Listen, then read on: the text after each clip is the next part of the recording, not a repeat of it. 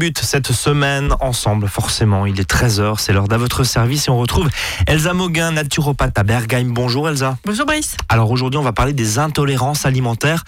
Version, nouvelle version, on va dire ça comme ça parce que nous avions déjà traité en 2015, Oui. euh, et oui, ça nous rajeunit pas, des intolérances alimentaires. Et en gros, bah, il y a des choses nouvelles, on va dire ça comme ça. Ça a changé quand même depuis Alors- quelques années là? Il y, a- il y a plus d'informations sur le, sur le sujet. euh, les... C'est moins, comment dire, étranger euh, aux gens. Ils commencent à, à savoir que ça existe vraiment, que c'est pas juste euh, une invention euh, pour que tout le monde arrête de manger du gluten, par exemple. Au donc, hasard, ça, voilà, ouais. Et donc, ça concerne vraiment de plus en plus de monde et de plus en plus de personnes aussi sont plus à l'écoute de leur corps et se rendent compte qu'effectivement, il y a des choses qu'elles supportent moins bien. J'élimine juste tout de suite la question du gluten, même si bien sûr on va y revenir, je pense. Euh, Est-ce qu'il n'y a pas un effet de mode aussi? Parce qu'il y a un marché énorme. On a vu toutes les entreprises d'agroalimentaire qui se mettent sur des, euh, du pain, des pâtes, qui sont Ouais. absolument immondes d'ailleurs, euh, euh, sans, sans gluten. Est-ce que vraiment tous ceux qui se disent intolérants au gluten, en l'occurrence, Ouais. sont vraiment intolérants au gluten ou il n'y a pas aussi un effet de masse, un effet de mode et puis ça fait... ça se teste. Ça se teste par une prise de sang, c'est ce qu'il faut faire. Si euh, vous avez l'impression d'avoir euh, une réaction un petit peu quand vous mangez du gluten ou des produits laitiers, ouais, des pâtes, du pain, voilà par Exactement, exemple. ouais. il y a des tests qui permettent de définir l'état de votre intestin et de dire effectivement est-ce que c'est plutôt recommandé de le supprimer complètement, de le limiter ou euh, de ne pas. pas changer forcément grand-chose aux habitudes alimentaires. Bon. Voilà. On a éliminé, on y reviendra justement autour de cette, euh, autour de ce gluten. Alors justement, ça a changé pas mal. Euh, on assume un peu plus, on, se reconnaît, on s'identifie peut-être un peu plus à ces intolérances alimentaires Oui. là. Il y en a de plus en plus, ça c'est un fait. Euh, les causes, c'est que l'alimentation est industriellement euh, très modifiée, donc ce sont des, des molécules que le corps euh, reconnaît moins bien aussi, donc qui vont venir le perturber. Tout ce qui est pollution, les engrais, ça a vraiment un impact au niveau de notre barrière intestinale et au niveau euh, de notre flore intestinale aussi. Voilà. Alors rapidement, parce que vous nous parlez euh, de barrière intestinale, on va juste repréciser parce que Oui. c'est pas forcément euh, clair pour, et, et évident pour tout le monde. Euh, vous nous dites souvent euh, bah, l'intestin, le système digestif, c'est le deuxième cerveau. Euh, une petite piqûre de rappel, si je puis, si je puis dire, Elsa. L'intestin, c'est une seule couche de cellules au, au niveau de ce qu'on appelle les villosités intestinales. Alors, les villosités, c'est c'est cette surface d'échange au niveau des intestins qui font vraiment des, des petits virages dans tous les sens et ça représente à peu près 1000 mètres carrés de surface d'échange et ces cellules se renouvellent toutes les 36 heures. Au bout de 36 heures, on a des cellules bébés, on va dire, et on arrive à des cellules matures en 72 heures. Donc, une cellule qui serait abîmée, par exemple, elle va se renouveler en 36 heures, mais elle sera mature au bout de 72 heures. Voilà. Euh, Il y a deux fonctions principales de l'intestin. C'est d'abord d'absorber bah, les nutriments, et il y a une fonction barrière, c'est-à-dire de, résister à la pénétration euh, des virus, des microbes, des protéines trop grosses. Et puis là, on va aussi fabriquer au niveau de la flore certaines vitamines, etc., au niveau de cet intestin. Voilà. Donc cette hyperperméabilité intestinale, on appelle ça aussi euh, le leaky gut, c'est quand ces cellules de l'intestin sont abîmées. euh, et donc, ça va créer un dysfonctionnement de l'intestin. Et donc, c'est là qu'on va avoir des manifestations secondaires. Alors, euh, soit euh, directement intestinales, des ballonnements, des gaz, des perturbations du transit, euh, des douleurs intestinales. Mais ça peut être aussi de l'eczéma, du psoriasis, des douleurs articulaires, des différentes pathologies qui vont se, se développer, etc. Juste une, une question euh, toute simple, euh, puisqu'on en est dans les définitions et on pose un peu les bases là, de cette émission cet après-midi. Euh, c'est quoi une intolérance alimentaire? C'est quoi la définition exacte d'une intolérance alimentaire? Alors, l'intolérance alimentaire, elle vient se, se développer sur un intestin qui est poreux. C'est forcément la faute à l'intestin? Oui. D'accord. Euh, et donc, quand on répare l'intestin, on peut se débarrasser de l'intolérance. Ça veut dire ça aussi. Donc ça veut dire que c'est pas euh, À vie. à vie. Complètement. Ok. Donc, ça vient d'un intestin qui est poreux et d'une mauvaise flore aussi. Ça, ça joue beaucoup. En fait, ce qui se passe, c'est que la muqueuse intestinale euh, va pouvoir va s'abîmer au bout d'un moment, selon les habitudes de vie, le stress, l'alimentation, etc. Et donc, elle ne remplit plus ce rôle de barrière et elle va laisser passer des organismes étrangers et euh, des, nutriments, notamment des protéines, qui sont insuffisamment euh, digérés. Et euh, comme au niveau des intestins, vous avez un système immunitaire qui est très développé, hein, c'est 90%, 80% de notre immunité se trouve au niveau de, de l'intestin. eh ben, ce système immunitaire, il, est prêt à bondir dès qu'il se sent attaqué. Et donc, euh, ces molécules qui pénètrent dans l'organisme vont être considérées comme étrangères. Elles vont être reconnues par notre système immunitaire comme étrangères. Et ça, ça va euh, créer en fait un système immunitaire qui va être hyper réactif. Ça va créer de l'inflammation. Et l'inflammation va venir abîmer en fait notre, notre intestin. Je vous la fais un petit peu en, en simplifié. Mais voilà, c'est vraiment l'idée. Et donc, ça va, c'est ça qu'on appelle l'hyperperméabilité intestinale et des intolérances alimentaires qui vont pouvoir se mettre dessus parce que notre organisme se dit, ben voilà, si elle voit arriver une protéine de poulet, par exemple, une protéine d'œuf, une protéine d'œuf, euh, qui est trop grosse parce que l'intestin est comme une passoire et donc ça passe au niveau de votre système sanguin. Le système immunitaire euh, bondit, il se dit, oulala, là là, ça c'est euh, un ennemi. Mhm. Mais il fait pas forcément la différence entre une cellule d'œuf tout seul et un poulailler tout entier qui attaque. D'accord. Donc il crée une grande réaction euh, pour se défendre, qui va créer de l'inflammation, et il s'en souvient. Donc la fois d'après, quand il y a à nouveau la molécule d'œuf, tac, il réagit direct au taquet. Et ça, ça s'appelle une intolérance alimentaire. Finalement, avec une poule, on explique tout. Tout à fait. Euh, quels sont les, les signes finalement d'une intolérance alimentaire? Vous en avez parlé il y a un instant les développements cutanés. On, entend souvent, et, je crois que vous nous dites souvent, voilà, tout ce qui est intolérance au lait, euh, ça sort en, eczéma, des maladies de peau, c'est oui, alors ça dépend un peu des, intolérances. Alors, il, peut y avoir plein, plein, plein de symptômes. Ça peut être de base juste des nausées, des maux de ventre, euh, diarrhée, de la constipation, la fatigue chronique, tout ce qui est problématique euh, cutanée, les douleurs articulaires, ce qu'on appelle la colopathie aussi, c'est lié à des intolérances en général, en tout cas un intestin qui est irrité. Ça peut être jusqu'à de la dépression, ça peut être de l'obésité, ça peut être des troubles cardiaques. Et c'est surtout tout ce qui va être maladie auto-immune aussi, qui se développe sur des terrains avec des intestins euh, pas, en, santé, tout ce qui est troubles hépatiques. de toute façon, tout provient de la bonne santé de notre intestin. Mais ça, euh, ça commence à être un petit peu connu. Alors, vous nous avez dit au début de cette émission que, en gros, l'alimentation industrielle très transformée, plus l'environnement assez pollué. Euh, selon les zones à laquelle nous sommes confrontés et exposés, euh, bah c'est pas, ça fait pas du bien à nos intestins justement. Comment on abîme son intestin avec tout ça? Eh ben, on va en parler dans un instant. Reste avec nous, Azure FM 13h07. À tout de suite. À votre service, le magazine pratique qui vous facilite le quotidien. 13h, 13h30 sur Azure FM.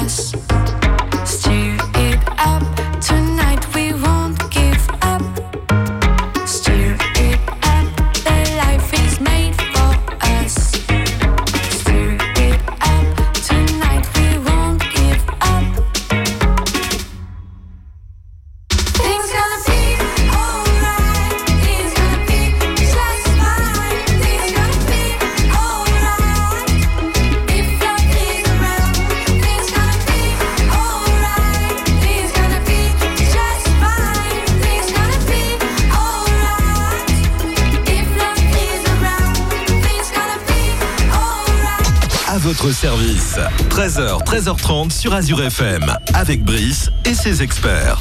On parle cet après-midi des intolérances alimentaires, des nouvelles intolérances alimentaires aussi. Hein. On avait fait ce, sujet il y a quelques années. Ça a pas mal évolué en termes de connaissances, hein, mhm. bien sûr, entre-temps. Alors, on avait laissé nos auditeurs sur la question comment abîme-t-on ses intestins, son intestin, et comment finalement il se rend poreux, puisque c'est tout le mal du problème. Hein. C'est bien ça.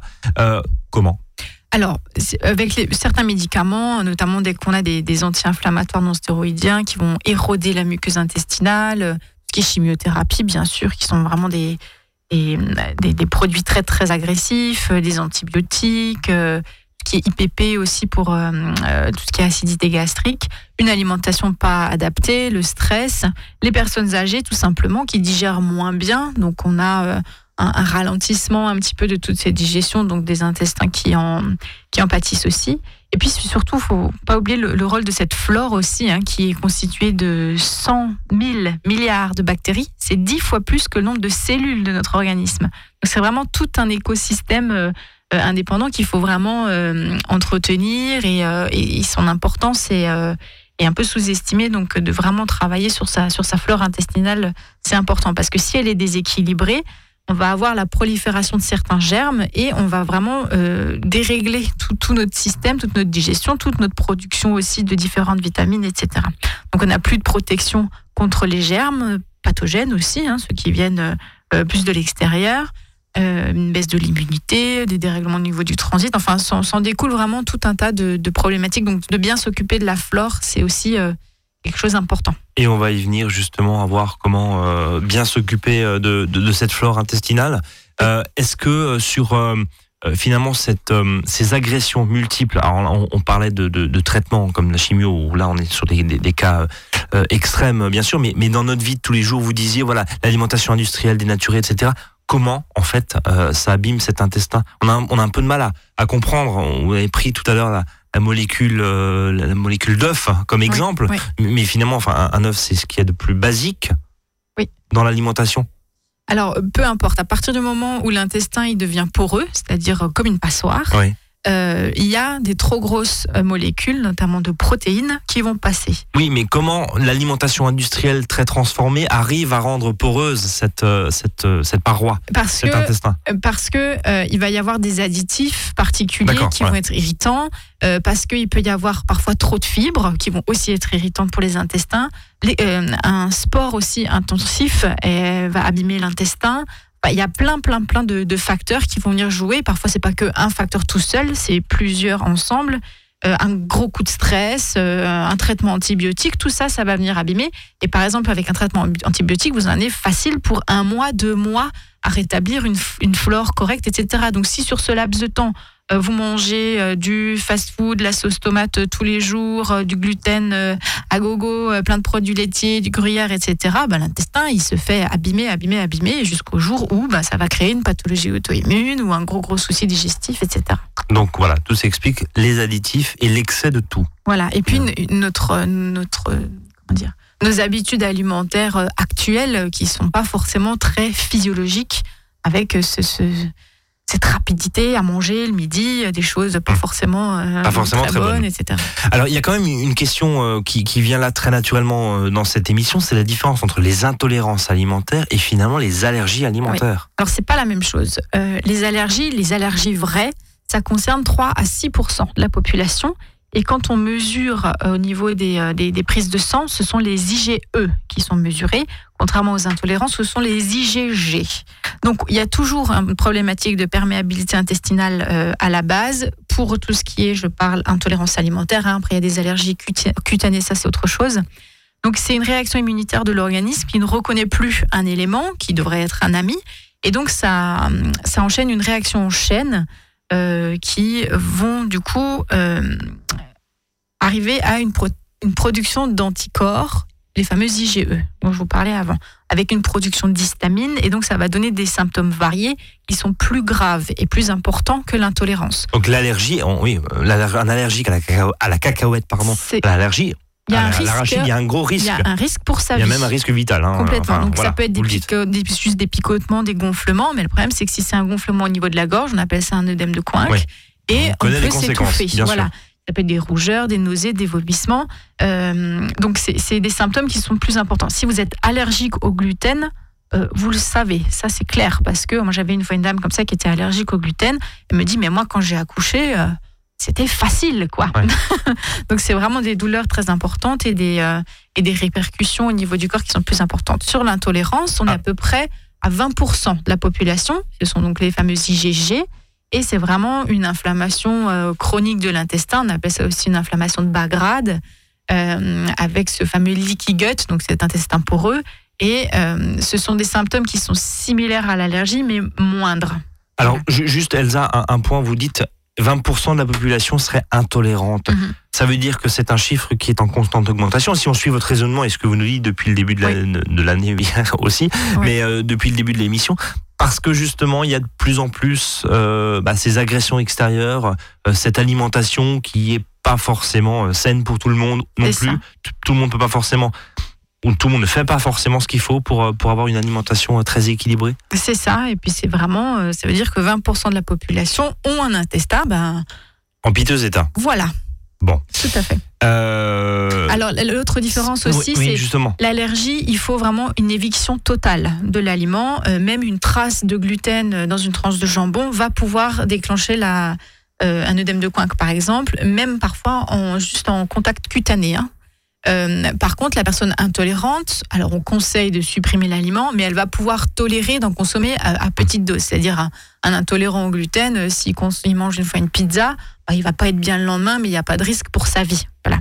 Alors que les personnes allergiques, il faut vraiment il faut faire vraiment attention et, attention aussi aux contaminations croisées. On voit des fois sur certains produits euh, fabriqués dans un atelier qui utilisent des fruits à coque, par exemple. Donc là, c'est Il y a un risque, quoi. Il y a un risque éventuellement de, contamination. alors, les grandes les, alors je sais pas, pardon, hein, je parle de mode, mais mais il y a le gluten, on en a parlé en, début d'émission, et il y a le lait de vache. Oui. Euh, le fameux lait de vache. Est-ce que celui-ci, bah, il a tout pour déplaire? Alors, il y a deux choses au niveau des intolérances dans le lait de vache. Soit c'est l'intolérance au lactose, soit qui est le sucre du lait, soit c'est une intolérance aux protéines du lait de vache. C'est pas la même chose. Intolérance au lactose, c'est le sucre, c'est lié à un déficit dans une enzyme qui s'appelle la lactase, une enzyme qu'on fabrique dans notre corps et que justement on ne fabrique plus tant que ça. Euh, à partir de 6-7 euh, ans, on a vraiment cette, cette enzyme qui baisse au niveau de l'organisme. Et donc ça va faire beaucoup de ballonnements, de gaz, ce genre de choses-là.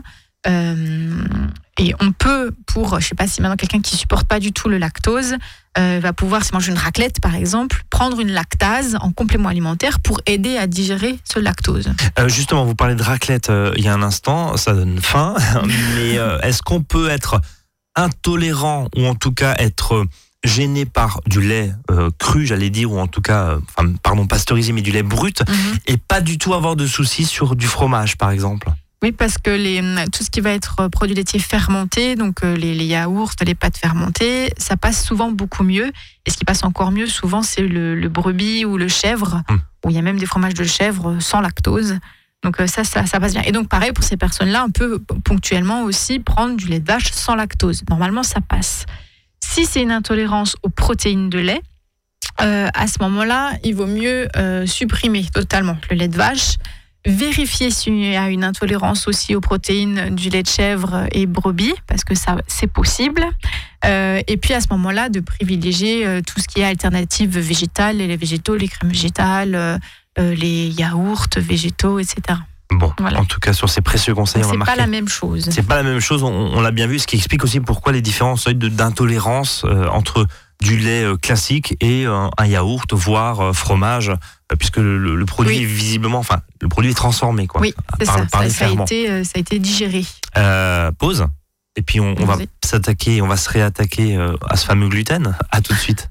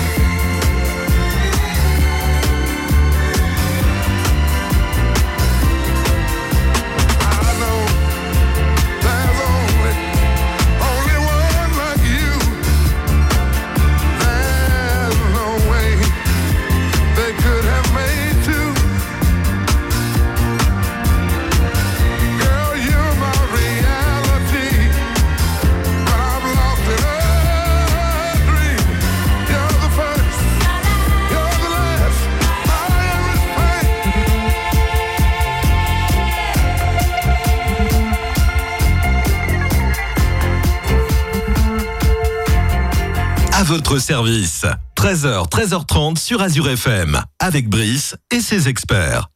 On parle encore pendant quelques minutes en ce lundi après-midi de ces intolérances alimentaires et forcément, bah, la star de la star des intolérances ou pas, hein, on en a parlé au tout début de cette Mm. émission, c'est le gluten, effet de mode ou pas. Oui, il y a des intolérants, des vrais intolérants. On va voir justement comment euh, quoi se faire analyser, se faire dépister, c'est ça Oui. euh, euh, on, on va en parler dans un instant, Elsa Moguin. Mais finalement, ce gluten, euh, mode ou pas mode Alors, le gluten, Pardon, mais il y a un marché énorme quand ah même. oui, oui, non, mais c'est clair. Le gluten, c'est la protéine du blé. Et cette protéine du blé, elle est quand même irritante pour les intestins, Ça, quelle que fait. soit la personne. Voilà. Ça, c'est un fait. Après, il y a des personnes qui ont une très forte puissance digestive et à qui ça va poser absolument aucun problème. Est-ce que c'est vrai, je me fais confirmer par la professionnelle que vous êtes, que finalement euh, toutes les céréales panifiables, donc pour faire du pain, ont été améliorées progressivement et se sont retrouvées avec de plus en plus de gluten par rapport à dans le temps, comme on dit, euh, il y a une cinquantaine d'années où c'était des blés qui étaient peut-être moins chargés en gluten et donc plus Oui, c'est accessibles. ça. Tous les, les blés, mais pas que les blés, euh, les potes, l'avoine, tout, ont été hybridés énormément au cours des euh, ça, 50 dernières années Oui. Pour augmenter le rendement, etc. Le, la texture aussi quand on, les, quand on en fait du pain, par exemple. Et du coup, ce sont des formes qui n'existent normalement pas naturellement euh, dans la nature. Donc c'est la main de l'homme derrière qui, aussi. en sélectionnant ses blés, a fait exploser le taux de gluten dans ses blés. C'est ça. C'est ça, et, et un C'est ça, la vraie gluten histoire. qui est euh, euh, dont la molécule est différente aussi et du coup plus agressive et le corps ne reconnaît pas forcément euh, ces, ces molécules-là. Mais le corps il s'adapte, Elsa, normalement, non? Euh, oui, mais pas sur euh, Pas- là-dessus. Non, non, Bon. pas sur un, un temps aussi aussi court de toute façon. Voilà. Donc ce gluten, quand on est intolérant, donc pour pour les reconnaître, on peut retenir SABO. C'est S-A-B-O. C'est seigle, avoine, blé, orge. Il y a aussi l'épeautre et le petit épeautre qui contient euh, très très peu de gluten. Donc c'est tout ce qui va être euh, le pain euh, donc classique de boulangerie, les pâtes, les gâteaux, les viennoiseries de toutes sortes. Et donc on va plutôt privilégier le riz, le quinoa, le millet, le sarrasin, tout ce qui est aussi farineux comme les, pommes de terre, les patates douces, toutes les légumineuses. Ça, il n'y a pas de gluten du tout. Donc il y a quand même un, choix qui est assez important.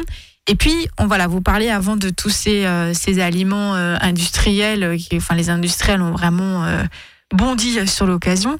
Alors, c'est c'est vraiment à éviter tous ces aliments tout prêts. Déjà parce que c'est méga emballé, c'est très cher. C'est méga pas bon, pardon, mais, mais, mais enfin, pardon si vous en consommez. c'est mais- assez compliqué de trouver quelque chose de satisfaisant. Enfin, des pâtes sans gluten, euh, des pâtes sans gluten, c'est pas possible. Hein. Alors, il faut trouver. Il y a certaines marques qui sont intéressantes. Après, ça reste des index glycémiques qui sont très élevés puisqu'on est sur des bases de farine de riz et des farines de maïs Mais c'est ça, c'est des pâtes au riz, en fait, c'est des pâtes de riz. C'est ça. J'ai goûté, oui. Et qui, Ouais. ont, qui sont du coup euh, très riches en sucre. C'est plein de texturants, c'est plein d'additifs. Euh, c'est vraiment pas la panacée. Alors ça peut ponctuellement dépanner. Euh, il vaut mieux faire maison Oui. son pain avec des farines sans gluten. Il y a des, il y a des texturants qui sont euh, naturels. je pense à la, à la farine de gomme de gare par exemple, ou des choses qui sont beaucoup plus naturelles. Et on peut vraiment avoir un résultat qui est intéressant, de trouver des astuces. pour faire un gâteau sans gluten, par exemple, en mettant de la farine de riz avec de la poudre d'amande, pour avoir quand même un certain moelleux. Donc il y a vraiment des, des, des trucs et ça fonctionne très bien. Rappelez-nous juste, on veut faire par exemple du pain et, et- et pas d'essayer de manger, pardon, hein, mais, mais ces espèces d'immondes pains sans gluten qui, Oui. qui ont juste euh, l'aspect d'un pavé euh, de rue commerçante. Euh, pardon, mais, c'est ça. mais c'est un peu ça. Euh, Redonnez-nous juste la liste des farines qui sont utilisables pour faire un pain, par exemple. Alors, il y a la farine de sarrasin qui fonctionne très bien, la farine de riz, on peut utiliser, euh, pourquoi pas, de la farine de quinoa, de millet. Et puis, il y a des mélanges panifiables où vous avez déjà des, enfin, un mélange de ces différentes farines spécifiquement pour faire le pain. Sans gluten. quoi, sans ouais. gluten. Et donc après, il vous faut aussi un, un levain sans gluten. Et puis, vous pouvez demander, euh, souvent les boutiques bio qui font du pain euh, ont du pain sans gluten qui est déjà tout prêt. C'est souvent sur commande.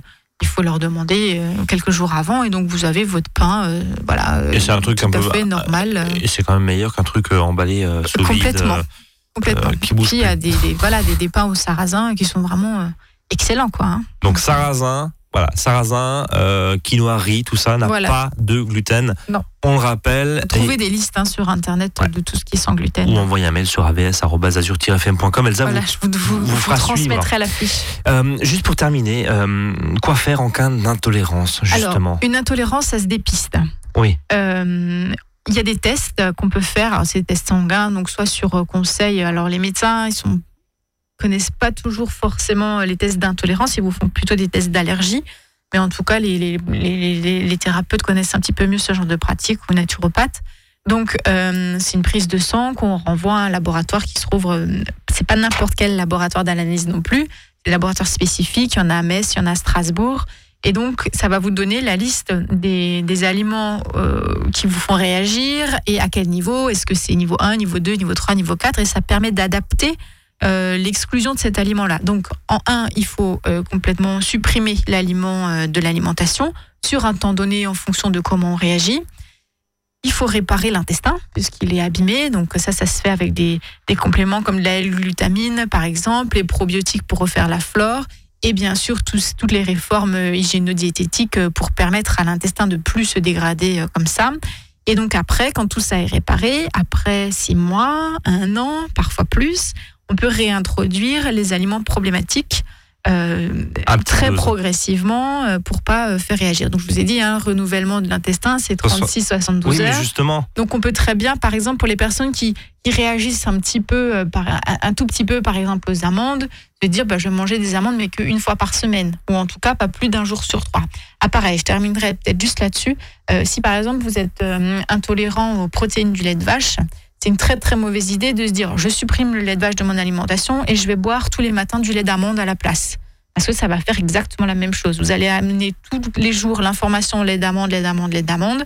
Ça va passer la barrière intestinale et vous allez vous, vous immuniser contre le lait d'amande. Donc il faut varier. Un jour lait d'amande, un jour lait d'avoine, un jour lait de noisette et de pouvoir changer comme ça et varier. Bien. En tout cas, les boissons végétales, euh, peuvent être ces laits végétaux. On il paraît qu'on n'a plus le droit de dire lait, mais enfin bon bref. Euh, ces laits végétaux sont une alternative à condition de pas de varier aussi. et de varier. Mais pour tout, pas manger la même chose tous les jours, mais vraiment de, faire un roulement euh, au, niveau des, au niveau des aliments. En tout cas, ça soigne. Complètement. C'est pas parce que vous êtes intolérant un jour vous serez. On parle d'intolérance, c'est pas d'allergie là encore une fois. Hein. Oui. Intolérance. Oui. On peut se remettre aussi de certaines allergies avec des méthodes, notamment la méthode Naet, ce genre de choses là. Mais voilà, ça c'est des choses plus spécifiques. Là, on parle vraiment euh, plus d'intolérance. Ça restera quand même un petit peu euh, un point faible. Hein, le tendon d'Achille, euh, si vous avez une super intolérance au gluten niveau 4 sur 4, euh, bon, c'est compliqué sans en, en, consommer en grande quantité. Euh, voilà, mais en général, on change ses habitudes de vie et on n'y revient pas. Bon, et on n'est pas obligé de manger euh, ce pain emballé qui ressemble à un pavé. Absolument pas. Allez, merci en tout cas, merci mille fois Elsa, et encore une fois, n'hésitez pas à nous contacter avs@azur-fm.com ou depuis notre page Facebook. Et je vous rappelle que vous pouvez réécouter toutes ces émissions en podcast sur notre site et les plateformes de podcast. Merci Elsa, à bientôt.